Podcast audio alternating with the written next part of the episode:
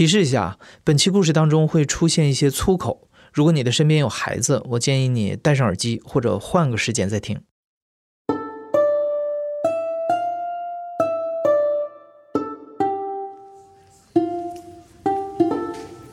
你好，欢迎收听故事 FM，我是艾哲，一个收集故事的人。在这里，我们用你的声音讲述你的故事。每周一、三、五，咱们不见不散。在上一集的故事里，绿胖子、老张和阿里这三个合伙人走到了一起，把港饮和台饮这两种奶茶合并到了一块儿，创造了一份七页纸的菜单。后来证明这次合伙非常成功，一开始他们的生意就特别红火。那会儿来就开始就就有生意，每天卖的还不错。每天还还是我们仨人嘛，我，呃，绿胖子，老张，我们仨，中间还有一个是老张的这个雇的人，一小女孩，在这里边干，一共四个人在这五平方米的地方干奶茶，然后每天中午都排队，一天卖五百多杯，你说生意不错吧？五百多杯，你算一杯五块钱还是两千五百块钱呢？对吧？你说现在哪个奶茶店，你可以问问你，他一天除了咱这说网红什么喜茶那些店啊，一般的奶茶店，就像我们五平米店，他一天能卖五百杯吗？他卖不了。那会儿我们早上就是你茶没煮好不开开门，你开门就有人来买，买你后面茶没法煮。因为你茶它有计时的，你知道吗？过点以后那茶就不能用，不能用就倒了，那桶茶就废了。因为我们那会儿店店里边弄一电视，就是说买东西的人可以，呃，看着电视等着饮料，还能放点歌。中间还有一特有意思是，呃，什么体育运动会吧，一个比赛，好像跟中国有关系，体现出全民爱国来了，真能看出来。我们那门口不是一电视吗？我们当时在那儿放这个比赛。开始是买奶茶的人，开始买奶茶的人看。后来呢，开始拿那个马扎儿。然后后来人就越聚越多，越聚越多，把那条街都给堵了。看一堆人，你知道吗？就当这个有好球的时候，这个整条街就听着啊，全在我们这儿看这个。别人还以为说，嘿，这奶茶店也太火了。其实不知道，全在那看电视呢。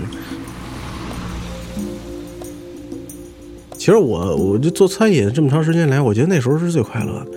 每天吧，除了做奶茶，呃，挺累，因为几个人挤在那块儿，也没夏天没空调，实际上是特别特别热，就在那儿那卖。然后，但是呢，认识很多朋友，啊，很多这个学生，尤其是女孩儿，虽然也没给自己捞着一个半个的，反正就认识啊。然后呢，我们是，呃，开完店打了烊以后呢，就是出去玩去。带着这帮学生出去玩去，这帮学生也也挺不客气，每回都让我们掏钱。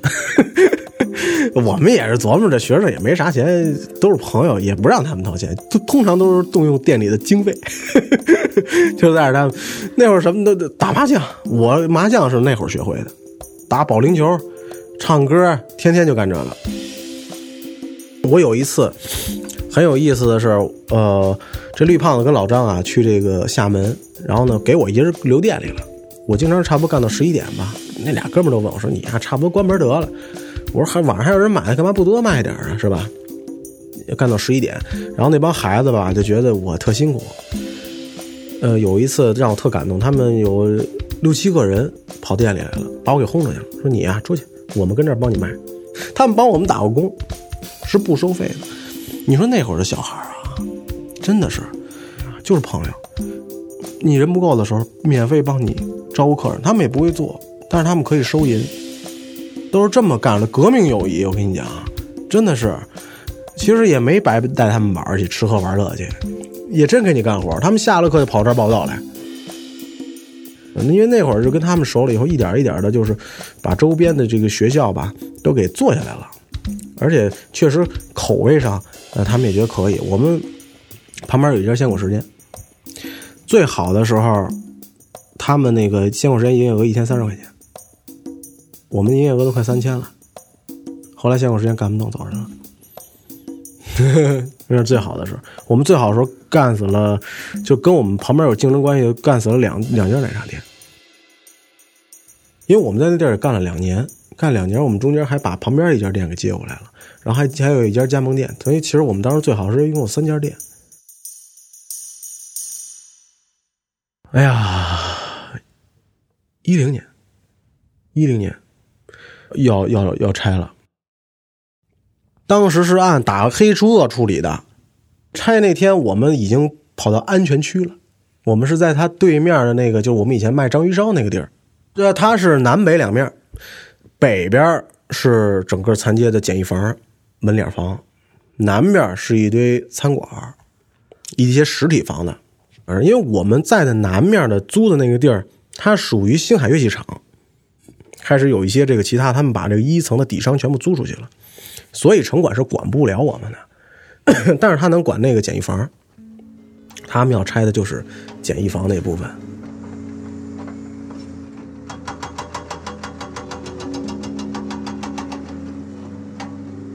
然后拆的那天晚上，我也记得特清楚，我。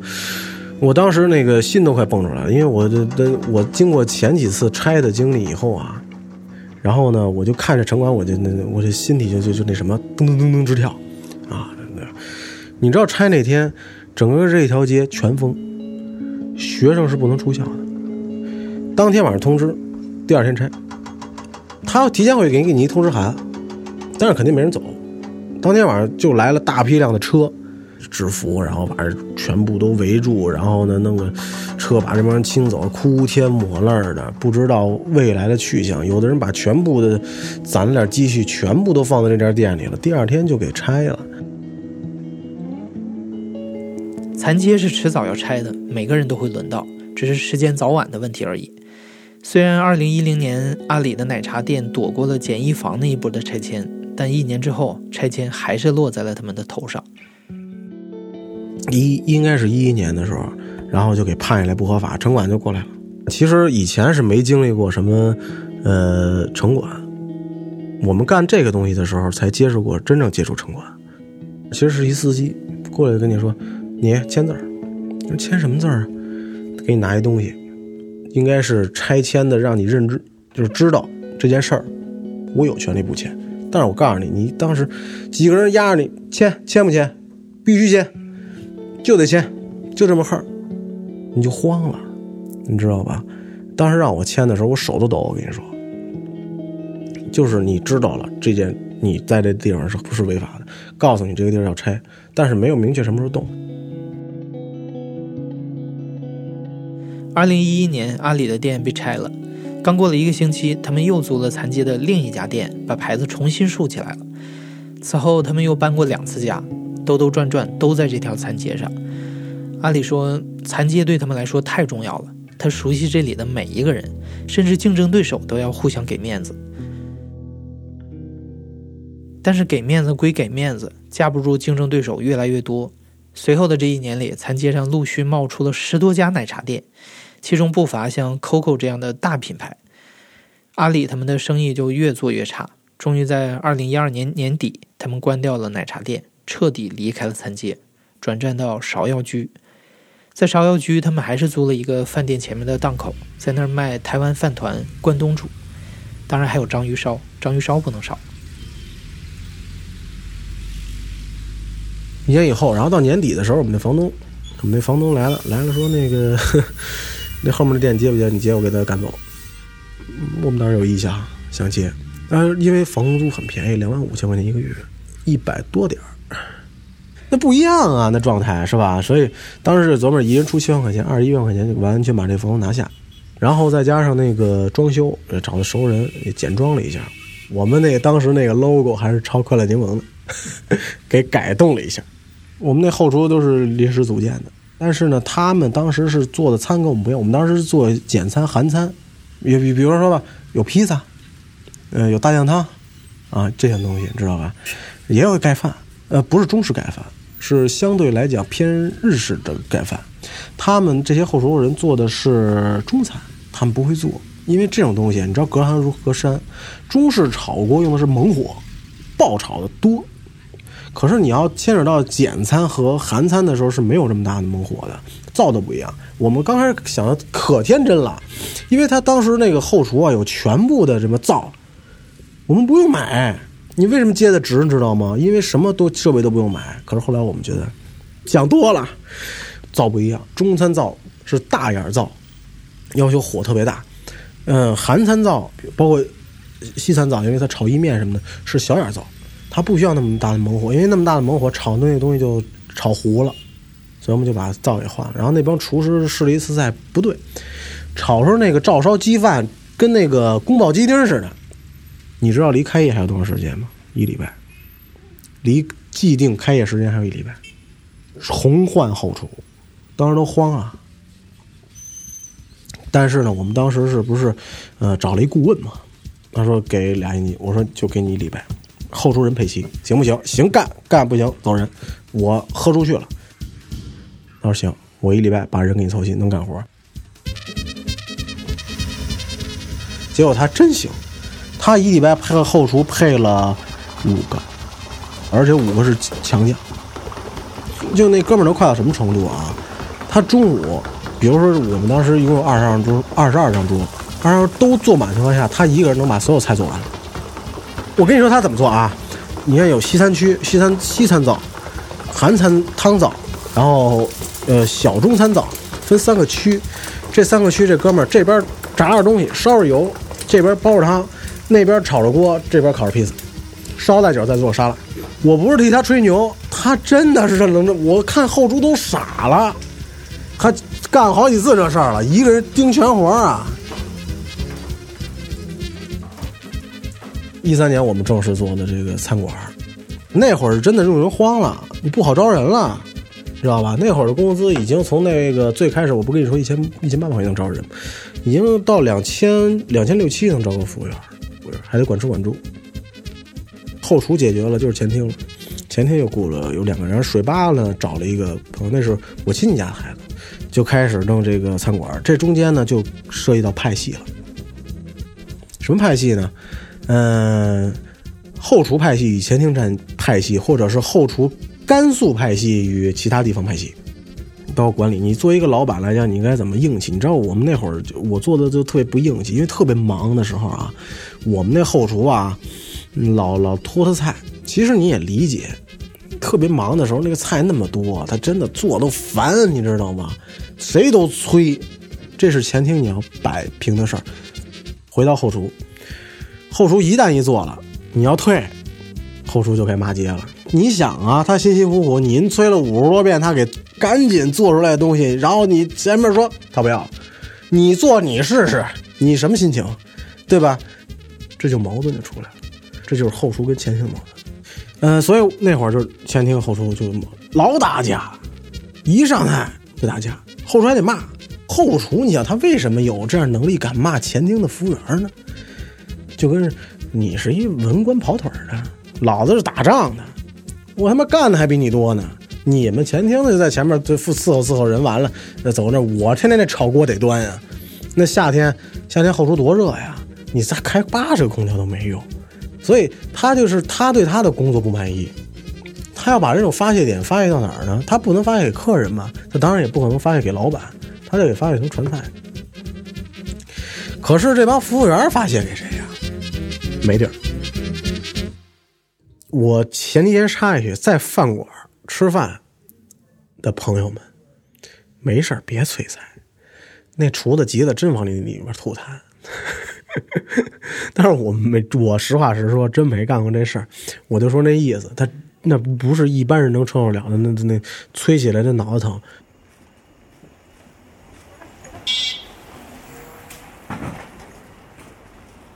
餐厅的时候要送外卖，那会儿没有送餐员，没有像现在有什么美团送餐、饿了么送餐，都是老板自己送，大多数都是老板自己送。但是有一次真想拽人脑袋上的一女的，她住那楼啊，是人都找不着，因为门牌号是假的。他是住那个楼，是一片那个老楼，特别特别老，都快成废墟了。我跟你说，那地儿拍鬼片一点不不离奇。我们那送餐，当时我们招了一个招了俩送餐孩子，我们那送餐被吓回来了。我真的，我大晚上，整个一片是一个荒地，没有灯，我们那孩子被吓回来了。然后他说他不要了，我说今天我说我一定负责任的把这餐给您送到手，您放心，我一定去。我当时心里想说：“你呀，为什么不要？我们他妈找不着你，你就不要啊？”后来我去那楼，真不怪我们孩子找不着，门号他写的是不对的。后来通过他的描述，我找到了那个楼。哎呦，我上这楼，我这个心啊，我真的，我就真的瘆得慌。我再也不怕鬼，我也害怕，你知道吗？哇塞，就到那楼上，上去的时候看见，因为有有点声儿，有点人家做饭的声儿，邻居做饭的声儿，我就不太害怕了。但是满脑子其实到慢慢接近他的时候，就想着我是砸还是不砸他。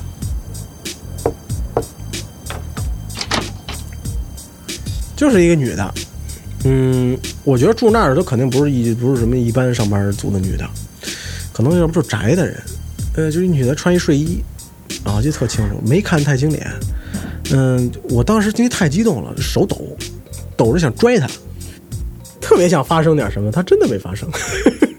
就递给她了，啊，呃，就怂了，认怂。他说实话，他也开门第一句，我气儿消了。他说说，他说那个啊，谢谢啊。你知道，真的，就当一个人被踩踩在脚底下好长时间的时候，往往真的就一句简单的谢谢，就能把一切东西你化化解，因为你觉得那个珍贵。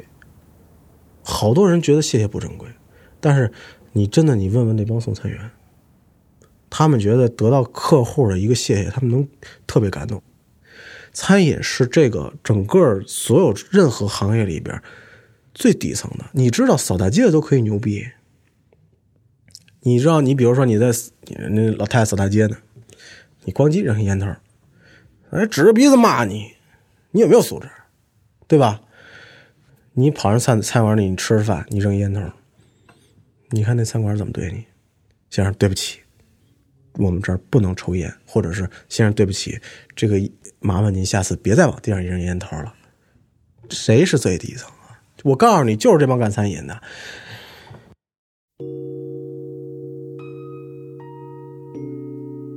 对阿里来说，干餐饮受气倒还能承受，只要能赚钱就行。但关键是他们发现还不赚钱。因为干餐饮需要考虑的事情可以说是事无巨细，每一个细节都可能导致你生意下滑。其实 做餐饮啊是有一个成本算法，呃，我现在我想不起来那个成本算法，因为它是有一个公式，这个公式是你能清楚的把你这盘菜的成本算出来的，呃，它中间能刨去掉你的这个呃食材本身成本，然后你的损耗。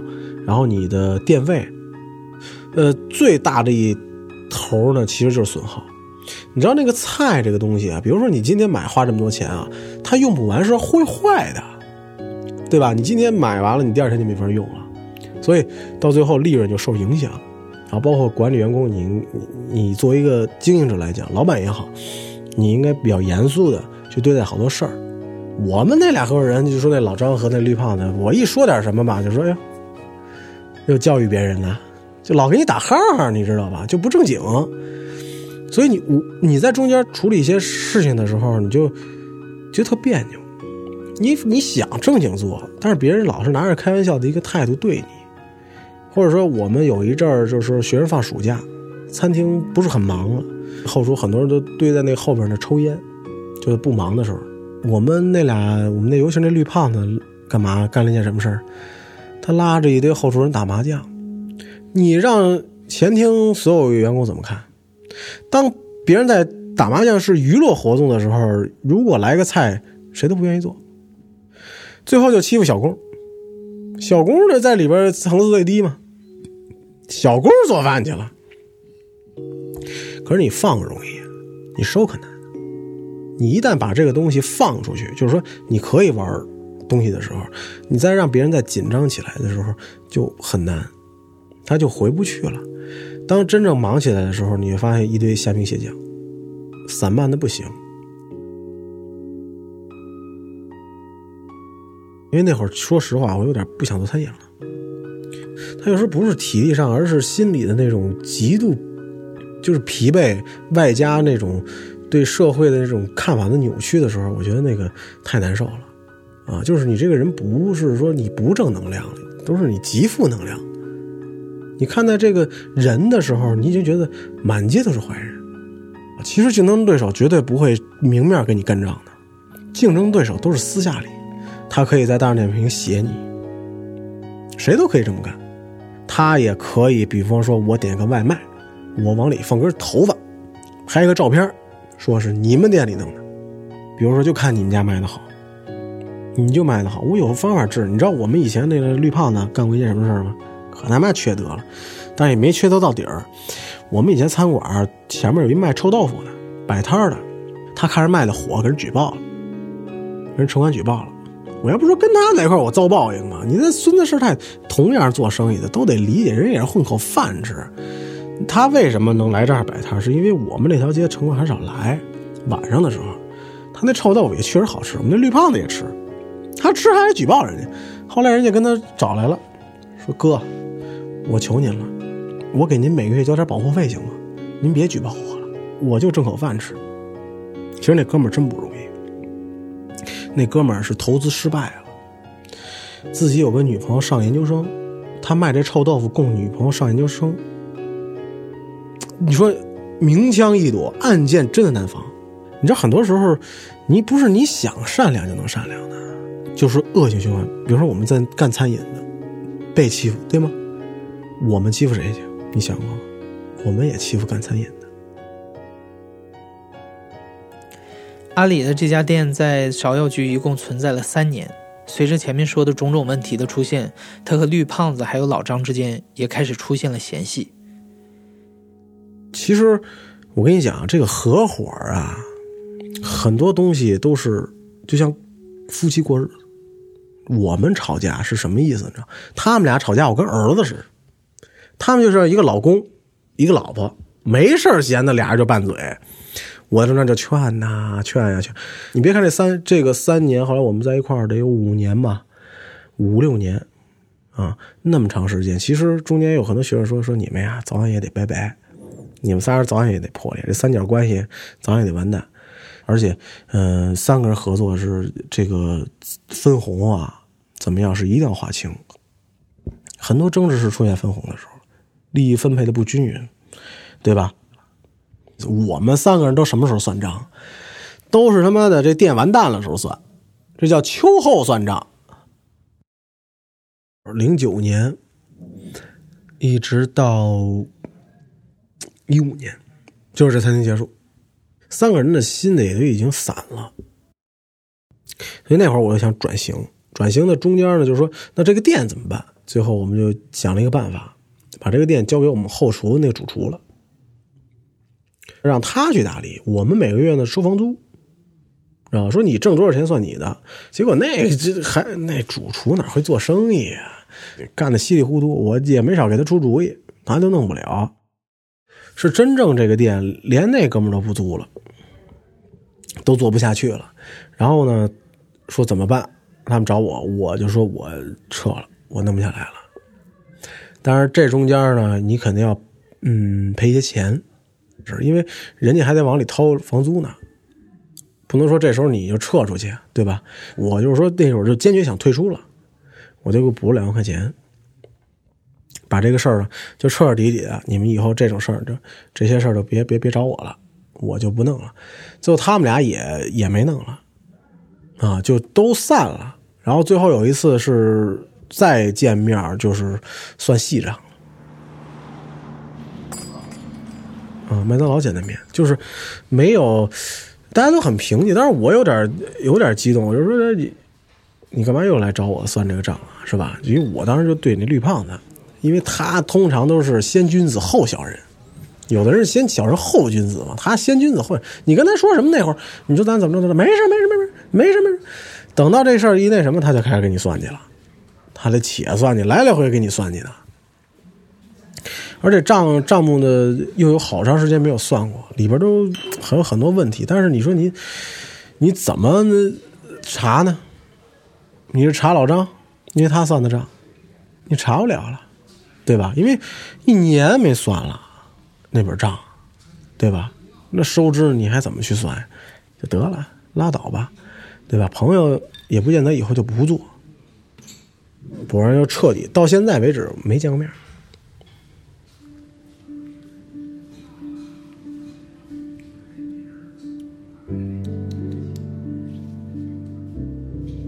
去年阿里又和几个合伙人开启了一家奶茶店这次完全是有投资方有财务透明有科学管理的正规军打法了。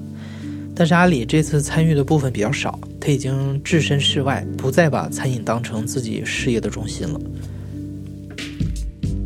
首先，我回去看啊，它不是事业，它更像是生活。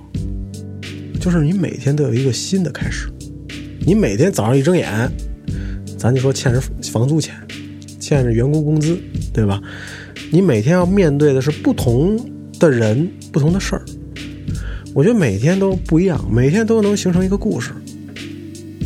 所以我觉得那会儿吧，不是事业，就是一个不停的在找一个新鲜感。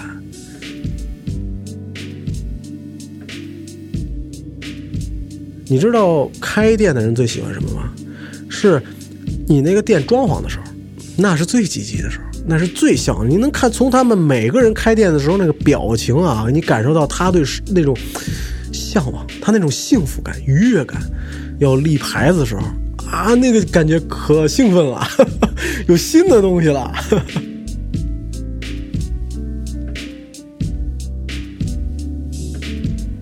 现在正在收听的是亲历者自述的声音节目《故事 FM》，我是主播艾哲。本期节目由我制作，声音设计彭涵。另外，也要再次感谢《故事 FM》的忠实听众李雨涵，把阿里介绍给我认识。如果你是故事 FM 的忠实粉丝，每次听完故事随手转发一下，或者点一下公众号最下面的再看，都是对故事收集者最大的支持。感谢你的收听，咱们下期再见。